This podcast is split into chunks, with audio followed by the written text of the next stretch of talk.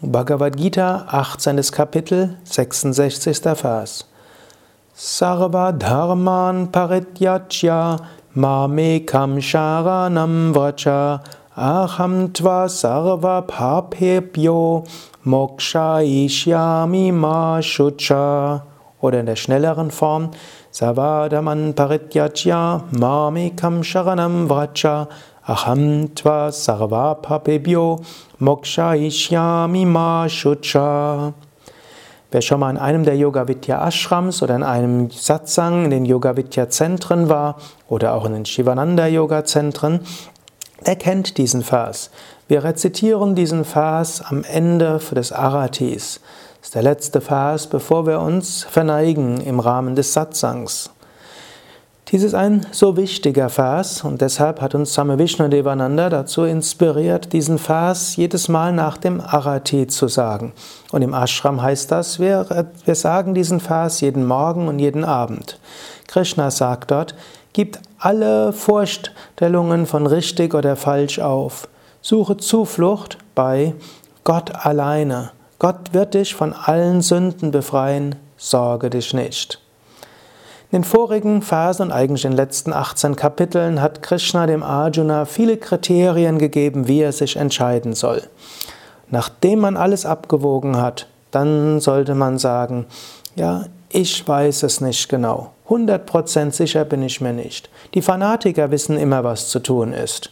Aber mit einer fanatistischen Einstellung, einer fanatischen Einstellung, kommst du nicht zur Gotteserfahrung. Du kommst zur Gotteserfahrung mit Demut. Und so, nachdem du dich entschieden hast, verneige dich vor Gott innerlich und sage, ich bring dir alles da, 100% sicher bin ich nicht. Ich nehme Zuflucht bei dir, o oh Gott. Ich will das alles für dich tun und ich will dich durch mich wirken lassen. Und ich weiß, du bist hinter allem. Und dann sagt Krishna, dass Gott dich von allen Papas befreien wird, von aller Schuld, von aller Sünde. Man sorge dich nicht. In diesem Sinne, lass ganz los. Swami Shivananda sagt auch, lass die selbstgemachte Last auf deinen Schultern geringer werden, indem du sie Gott darbringst.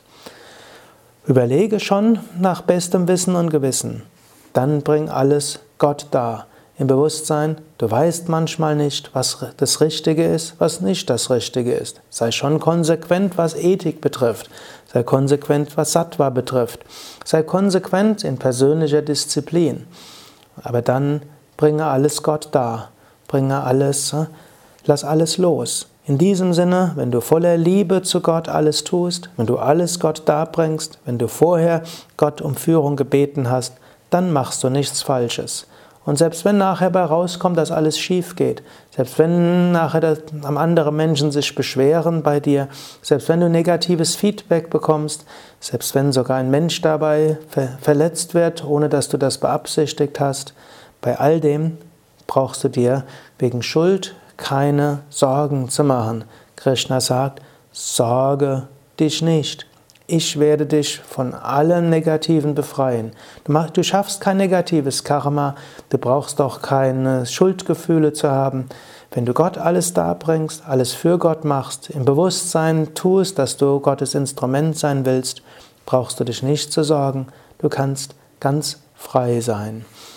Dieser Vers ist eben etwas für morgens und für abends. Du kannst morgens sagen, oh Gott, was auch immer ich tue, ich bringe es dir da. Was auch immer ich tue, ich mache es als Instrument von dir. Was auch immer ich tue, bitte wirke du durch mich hindurch. Und abends kannst du immer sagen, Oh Gott, was auch immer ich heute getan habe, ich bringe es dir da.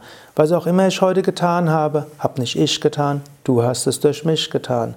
Was auch immer ich heute getan habe, mögest du dadurch wirken. Beginne so den Tag, schließe so den Tag.